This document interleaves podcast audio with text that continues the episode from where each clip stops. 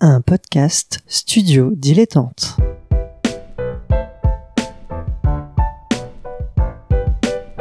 Donc ce que vous proposez comme d'habitude, c'est de la poudre de perlimpin. La République, c'est moi Et je ne me laisserai jamais entraîner par un opportuniste dans cette voie-là.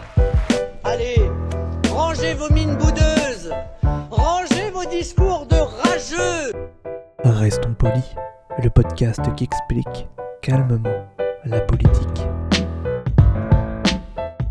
Bonjour à toutes et à tous et bienvenue dans Restons Polis, le podcast qui vous explique la politique en revoyant la base de ce que c'est, au-delà de la petite phrase qu'on aura oubliée demain. Et comme tous les lundis, je suis avec mon camarade Nemo. Salut Nemo. Salut Adrien, ça va? Ça va, écoute, euh, je crois que c'est la première fois que j'enregistre ce Restons Polis en pyjama.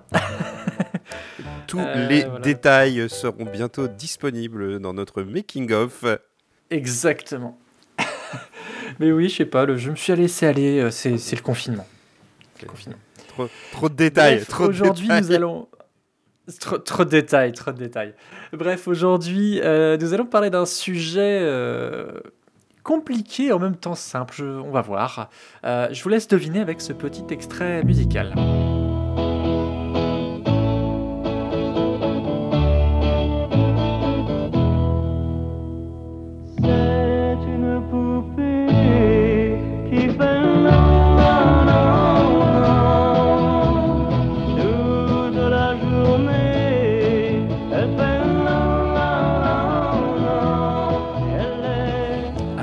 C'était ton choix. Qu'est-ce qu'on vient d'entendre Michel Polnareff, euh, la poupée qui fait non. Bah, parce qu'on le mot d'opposition, euh, puisque c'est le thème euh, de cette semaine, c'est quoi l'opposition? Euh, Parce que le mot d'opposition, le premier truc auquel on pense généralement, c'est non. Qu'est-ce que c'est que s'opposer? C'est dire non. Bon, y a je ne vais pas revenir à tout le mythe de De Gaulle et- pendant la Seconde Guerre mondiale, etc. Mais euh, voilà, quand parlé, je me suis interrogé sur la notion d'opposition, j'ai pensé tout de suite au mot non, et quand j'ai pensé au mot non, ben, cette chanson m'est revenue dans la tête, tout simplement. Alors, effectivement, comme tu l'as expliqué, euh, on associe souvent l'opposition euh, au mot non, à s'opposer, refuser quelque chose. Euh, L'opposition, concrètement, c'est quoi, en tout cas dans notre démocratie euh, française sous la Ve République C'est tout simplement le les partis qui ne sont pas majoritaires à l'Assemblée nationale, qui ne sont pas euh, à, l'Assemblée, euh, comment dire, au Sénat, encore que, on va voir, c'est peut-être un peu plus compliqué que ça. Mais bref, les gens qui ne sont pas, entre guillemets, au pouvoir et qui donc bah, sont en minorité, même si euh, euh, ça peut être une minorité assez nombreuse, comme on va pouvoir le, voir aussi. Et, euh, et donc, bah, voilà, ils doivent un peu travailler et, mener la vie politique en, même temps, tout en n'ayant pas les commandes. Un, rôle un peu particulier. Et, toi, quelle est ta vision sur ce rôle de l'opposition dans une démocratie? Alors déjà, dire que le, le rôle de l'opposition, il n'existe pas uniquement en France. C'est, on va dire, un dénominateur commun à beaucoup de démocraties. Je vais aller en Angleterre, par exemple. L'Angleterre, qui est une très vieille démocratie parlementaire. Il y a euh, le gouvernement de Sa Majesté, mais les parlementaires qui ne font pas partie euh, de la majorité sont appelés l'opposition de Sa Majesté. Donc déjà, même dans ce rapport à l'autorité royale, il y avait quand même l'idée qu'il fallait qu'il y ait une opposition, c'est-à-dire qu'il fallait qu'il y ait des gens qui ne soient pas d'accord. Là, on parle d'une opposition qui est une opposition, on va dire, parlementaire, officielle, etc. La notion est bien plus grande que ça. Mais même en prenant euh, ce point de vue institutionnel, on peut déjà établir quelques notions. C'est l'opposition, c'est celle dont on a besoin pour débattre. Parce que on peut avoir une majorité qui gouverne, mais si tout le monde est d'accord, c'est compliqué euh, d'arriver à trouver des solutions qui viennent de l'extérieur. Parce que s'opposer, c'est bien entendu ne pas être d'accord, mais dans un monde idéal, c'est également proposer des solutions alternatives, poser des questions qui vont mettre en difficulté ceux qui gouvernent pour les amener à avouer leurs faiblesses ou à réfléchir sur leur façon d'agir. Et c'est également représenter, on avait fait une émission sur la représentation, c'est également représenter ceux dans le peuple, dans, les dans ceux qui sont représentés, qui ne sont pas d'accord avec la démarche actuelle qui est faite par les gouvernants. Donc euh, c'est une notion indispensable. Et pour faire une métaphore euh, de sport, on ne peut pas jouer au ping-pong si on est tout seul. Il faut forcément qu'on ait un opposant. Pour gagner, il faut même une opposition. Et si on remonte euh, même un peu plus loin dans le temps, dans l'historique, il y avait les bouffons du roi. Il y avait le roi qui avait le pouvoir absolu, mais il y avait quand même le bouffon qui était là pour amener une parole contradictoire sous la forme de blagues, etc. Donc je pense que, quelle que soit la forme que prend une démocratie, on a toujours ce besoin, ce ressenti d'avoir besoin d'une opposition pour se challenger, même si j'aime pas le terme, voilà, pour, euh, pour se, mettre au défi et, euh, et assumer un peu plus ce qu'on fait. D'ailleurs, euh, les parodies de démocratie, de démocratie c'est-à-dire les, leaders qui ont voulu mettre en place euh, quelque chose qui n'était pas vraiment une démocratie, mais qui en avait l'apparence, ne se faisaient jamais élire, entre guillemets, à euh, 99%, mais s'arrangeaient pour dire, bah, voyez, il y a 10-15% euh, d'opposition. Ça- C'est intéressant parce que tu, montres bien le, côté euh, que euh, ces partis qui poussent les, gouvernants à, entre guillemets, améliorer leur copie euh, quand ils proposent des, lois, d'où le- le- le- les amendements, etc. Et je voulais revenir à, ce que tu disais par rapport à, euh, à la démocratie euh, britannique, en tout cas au Royaume-Uni, c'est que effectivement il y a euh, ce qu'on appelle euh, c'est l'opposition loyale de Sa Majesté. C'est assez intéressant comme terme, puisqu'on voit que, euh, certes, euh, ce sont des, des opposants, des gens qui sont minorités, en tout cas dans, dans les votes exprimés, mais ils sont loyaux à Sa Majesté, à la, la démocratie, enfin à la monarchie parlementaire donc du, du, du- du Commonwealth. D'ailleurs, on, on retrouve également cette notion de loyauté, alors pas en France vis-à-vis par rapport au roi, hein, je ne vais pas refaire l'histoire de France, mais les rois on n'aime pas trop, même si on essaie d'en- un petit peu d'en trouver d'autres formes alternatives. Mais en fait, on a une opposition qui est loyale en France, quand je parle vraiment de l'opposition parlementaire, qui est souvent assez loyale à ce qu'on appelle le fait majoritaire. C'est-à-dire qu'il y a une majorité, et à la fin, c'est eux qui décideront s'ils sont tous d'accord pour aller dans, dans ce sens-là. Mais euh, des phrases qu'on peut entendre au Parlement, c'est écoutez votre opposition. Nous avons beau être l'opposition, ce n'est pas pour autant que nous avons tort. Ou alors, on vous dit ça, c'est pour vous. Nous sommes une opposition, nous sommes notre rôle. Ce sont des phrases classiques des débats euh, parlementaires. En disant, c'est pas parce que nous sommes minoritaires que nous avons tort, par exemple. Ou alors, là, on vous alerte.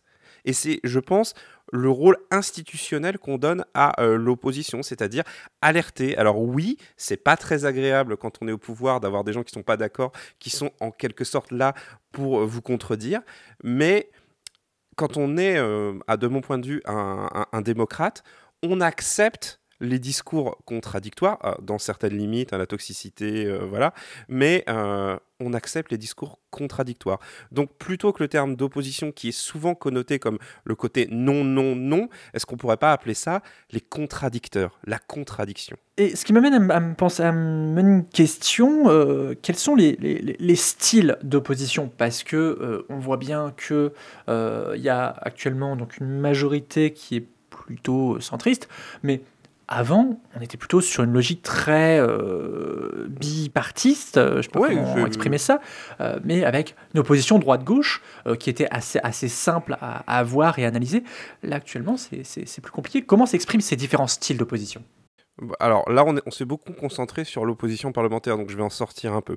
Euh, tu l'as dit, on, était avant dans un, ce qu'on appelait l'opposition droite-gauche classique et qui existe dans de nombreux pays. On prend les États-Unis, il y a les démocrates et les républicains. Euh, en Angleterre, il y a euh, les Tories et les conservateurs, si je me plante pas. Mais il y a souvent deux grands pôles et il y en a un qui est au pouvoir, l'autre qui est dans l'opposition. En France, effectivement, euh, l'arrivée au pouvoir d'Emmanuel Macron a un peu flou, flouté, a rendu ça un peu flou puisqu'on est dans une sorte de jeu à cinq bandes où il y a le centre, il y a l'opposition raisonnable de gauche, l'opposition un peu plus virulente de gauche, l'opposition raisonnable de droite et l'opposition un peu plus virulente de droite. Mais je vais rester sur un schéma un petit peu simpliste en termes de majorité d'opposition. Il y a différentes formes d'expression de, l'opposition. On l'a dit, il y a le Parlement. Il y a également tout simplement les manifestations. Bon, en ce moment c'est compliqué, mais euh, les manifestations euh, citoyennes qui sont une forme d'opposition. Il y a les associations également euh, qui font euh, du lobby auprès euh, des parlementaires pour essayer de s'opposer à certaines politiques euh, gouvernementales. L'opposition, elle existe également au niveau local. On pourrait prendre, puisqu'il y a eu les... prenons euh, un maire, par exemple, qui prendrait une décision euh, sur, je sais pas, disons, le déplacement d'un arrêt de bus. Je vais vraiment prendre un truc très simple.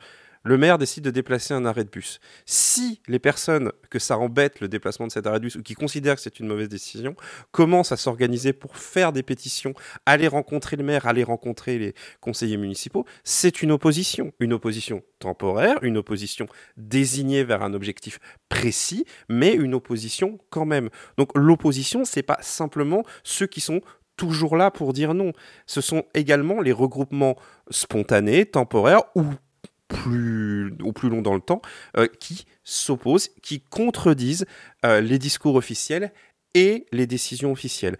Une opposition qui a duré très longtemps, c'est par exemple les opposants à l'aéroport de Notre-Dame-des-Landes.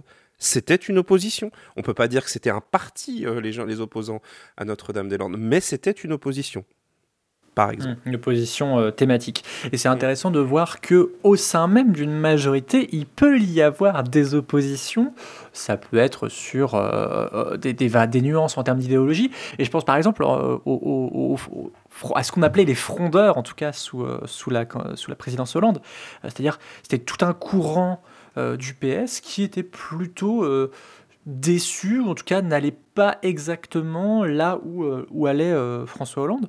Euh, ce, qui était, ce qui était assez, assez nouveau, je trouve, de mon point de vue, par rapport à des, des, présidences de droite qui étaient plus monolithiques, dirons-nous. Disons que le, la, la, les frondeurs, leur plus grande réussite, euh, c'est d'avoir été visible. En général, les oppositions parlementaires, ce sont des oppositions de couloir, de commission, d'influence, de buvette. Ce sont vraiment des oppositions où on se rassemble parce qu'on tente de faire pression sur le gouvernement pour qu'il renonce, où on tente de faire pression en réalité, euh, les jeux euh, de pouvoir à l'Assemblée nationale comme au Sénat ne se désignent que très rarement par des votes. Ce sont généralement euh, des, des, comment dire, des moyens de pression qui visent à faire renoncer à quelque chose ou à modifier quelque chose. En réalité, les frondeurs à l'Assemblée nationale du temps du mandat du quinquennat de François Hollande, ils ont été visibles, mais leur action concrète, elle manquait en fait. Ils n'ont quasiment rien obtenu, les frondeurs. Ça a été une parenthèse parlementaire et euh, ça a été ce que j'appellerais une opposition ratée.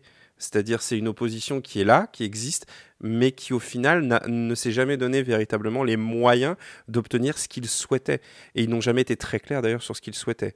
Ce qui ne veut pas dire qu'il ne fallait pas le faire ou que ces gens-là ont eu tort, c'est pas le, pas le souci ici. Disons que l'opposition prend différentes formes et que la forme que l'on choisit, la forme de la lutte en quelque sorte, euh, détermine également notre perception, la perception extérieure qu'on a de ces oppositions et parfois même le résultat. Euh, donc voilà, l'opposition, c'est véritablement un exercice. Elle est souvent caricaturée dans, dans la chanson en disant non, non, non, non, non. Mais il y a mille et une manières de dire non, comme il y a mille et une manières de dire oui. Par exemple, une opposition peut avoir le souci de l'image de sa majorité. Si par exemple une majorité est prête à faire une concession à l'opposition en disant OK, sur ce point-là, on veut bien céder parce qu'effectivement, on voit un souci, mais par contre, on aimerait faire ça de cette manière pour pas qu'on donne trop l'apparence que voilà. Et il peut y avoir des accords comme ça. Et c'est parfois en, réalité cette opposition on va dire, de négociation est parfois assez mal perçue euh, en France, où on a quand même une culture du conflit politique, du conflit dur, et où la concession n'est pas forcément euh, pas forcément très bien vue. Voilà. Donc ça, c'est différents types euh, de façons d'envisager l'opposition. Et pour en revenir sur les frondeurs, qui était la question de départ, le véritable problème des frondeurs, c'est que bah, c'est quel bilan?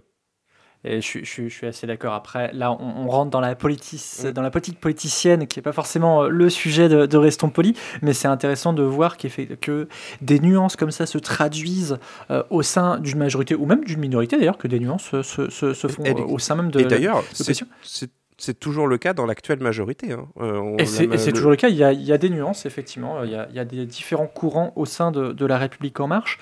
Euh, et c'est d'ailleurs assez euh, intéressant de voir les, les leviers d'action de, de, de, ces, de ces nuances-là. Et je pense notamment à des abstentions sur des votes un peu, un peu stratégiques.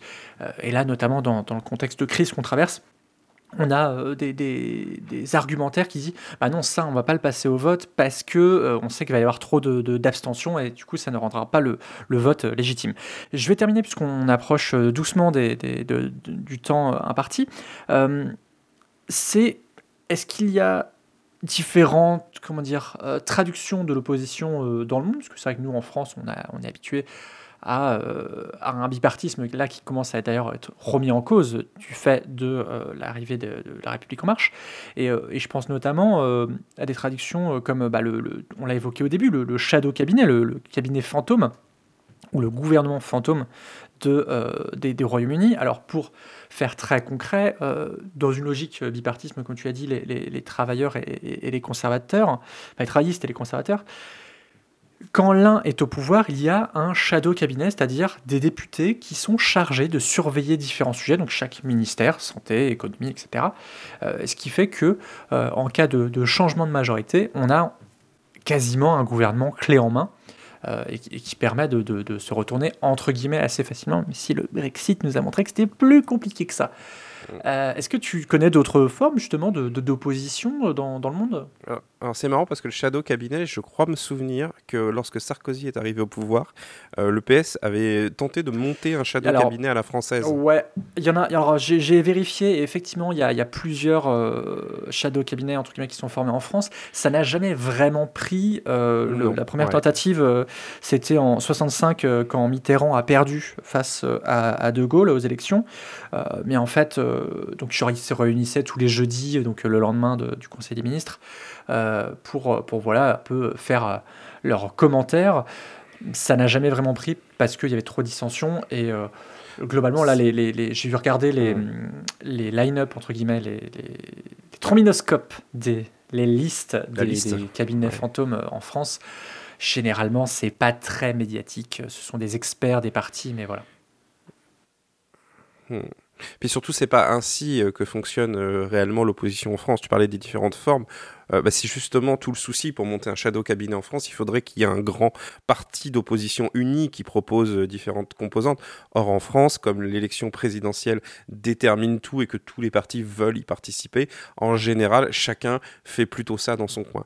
Après, il y a différentes formes euh, d'opposition en dehors, tout simplement, des, partis, politiques ou qui sont simplement accompagnés par les partis politiques. Je vais citer un exemple, mais par exemple, les chaînes YouTube, pour citer la France Insoumise, Jean-Luc Mélenchon a une présence sur YouTube, euh, notamment via une vidéo hebdomadaire. Cette vidéo heb- hebdomadaire est une pierre mise dans le jardin de l'opposition parce que euh, tout simplement c'est quelque chose qui arrive, qui est régulier, qui a un point, euh, on va dire, de, repère. Et parce que la presse, le média, enfin les médias jouent beaucoup parce que être une opposition, c'est aussi en représentation. C'est mettre en scène sa critique. Et, euh, et, ça, c'est quelque chose qui n'est pas forcément euh, toujours maîtrisé. Donc voilà, il y a plein de. C'est pour ça d'ailleurs que beaucoup de pays sont à la recherche de différentes formes euh, d'opposition, parce que euh, montrer euh, qu'on est contre, c'est assez simple, mais être crédible dans son opposition, c'est beaucoup plus complexe. Et ça, c'est véritablement l'enjeu de toutes les oppositions à travers le monde. Est-ce qu'il faut miser sur un projet, essayer de montrer qu'on est crédible pour remplacer euh, le gouvernement actuel? Est-ce qu'il faut être dans une opposition frontale en disant on va tout changer? Est-ce qu'il faut inventer une nouvelle voie qui n'a jamais été faite et se présenter comme une nouveauté? Il y a plein de stratégies de rupture euh, de politique et de rupture de communication. Et chacun des pays évolue un petit peu euh, à son propre rythme. Mais en tout cas une chose est sûre c'est que quand on est euh, on va dire solidaire ou en tout cas en accord avec le gouvernement de son pays c'est toujours bon de, de jeter un coup d'œil à son opposition parce qu'elle est à la fois son propre futur mais également le sien puisque comme je l'ai dit on joue pas au ping-pong tout seul et en politique c'est pareil L'opposition comme, comme thermomètre euh, de, de, de, la société. Je vais juste nuancer et, après euh, conclure euh, l'émission. Tu, as parlé effectivement de Mélenchon qui allait sur YouTube. En fait, là, c'est de la communication politique ou c'est un, canal de communication en- envers les gens qui seraient intéressés par, par les idées de Mélenchon. Mais c'est à c'est pas exactement la même chose que la presse, euh, que ce soit télé, euh, papier euh, ou, ou radio ou autre. Euh, là où la, la presse, son but est de décrire des faits le plus objectivement possible avec, avec des enquêtes, etc. contrairement à, à- à- à le- comment dire, au discours politique que, que peut faire. on t'a cité Mélenchon, mais on se souvient aussi de Philippot aussi sur YouTube, etc. là j'étais vraiment uniquement dans la- j'étais vraiment uniquement dans le terme de com hein. Oui, effectivement, mais c'est parce que tu as, employé le mot média et je voulais euh, remettre, euh, différencier cette opposition médiatique. Par exemple, on l'a vu sur l'affaire Cahuzac où euh, il y a eu une enquête fouillée qui a montré que ce- cet ancien ministre du budget avait des comptes en Suisse. Là, c'était une opposition face à un gouvernement qui, pendant très longtemps, a été solidaire de son ministre euh, et une opposition médiatique qui a prouvé que, bah, effectivement, le, le- le ministre était en faute. Euh, et voilà, il y a l'opposition médiatique et donc l'opposition euh, politique, comme le fait Mélenchon et bien d'autres élus sur, sur leurs canaux de communication. Sur ce, on va s'arrêter là parce qu'on a dépassé les, les 20 minutes. Merci beaucoup Nemo. Merci On te Adrien. retrouve donc dans Canapé Game, Les Pyrénées et à gauche toute. Et toi, on te retrouve dans euh, Ludologie.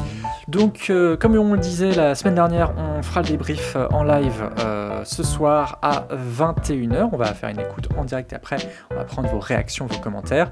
On le refera très très probablement la semaine prochaine, donc n'hésitez pas à le rajouter dans votre agenda. On remercie évidemment Suzy Q pour le générique, on le remercie une millième fois. Et la citation de la semaine, comme disait Hannah Arendt, la politique repose sur un fait, la pluralité humaine. Bah tiens, c'est un peu le sujet du jour. À la semaine prochaine.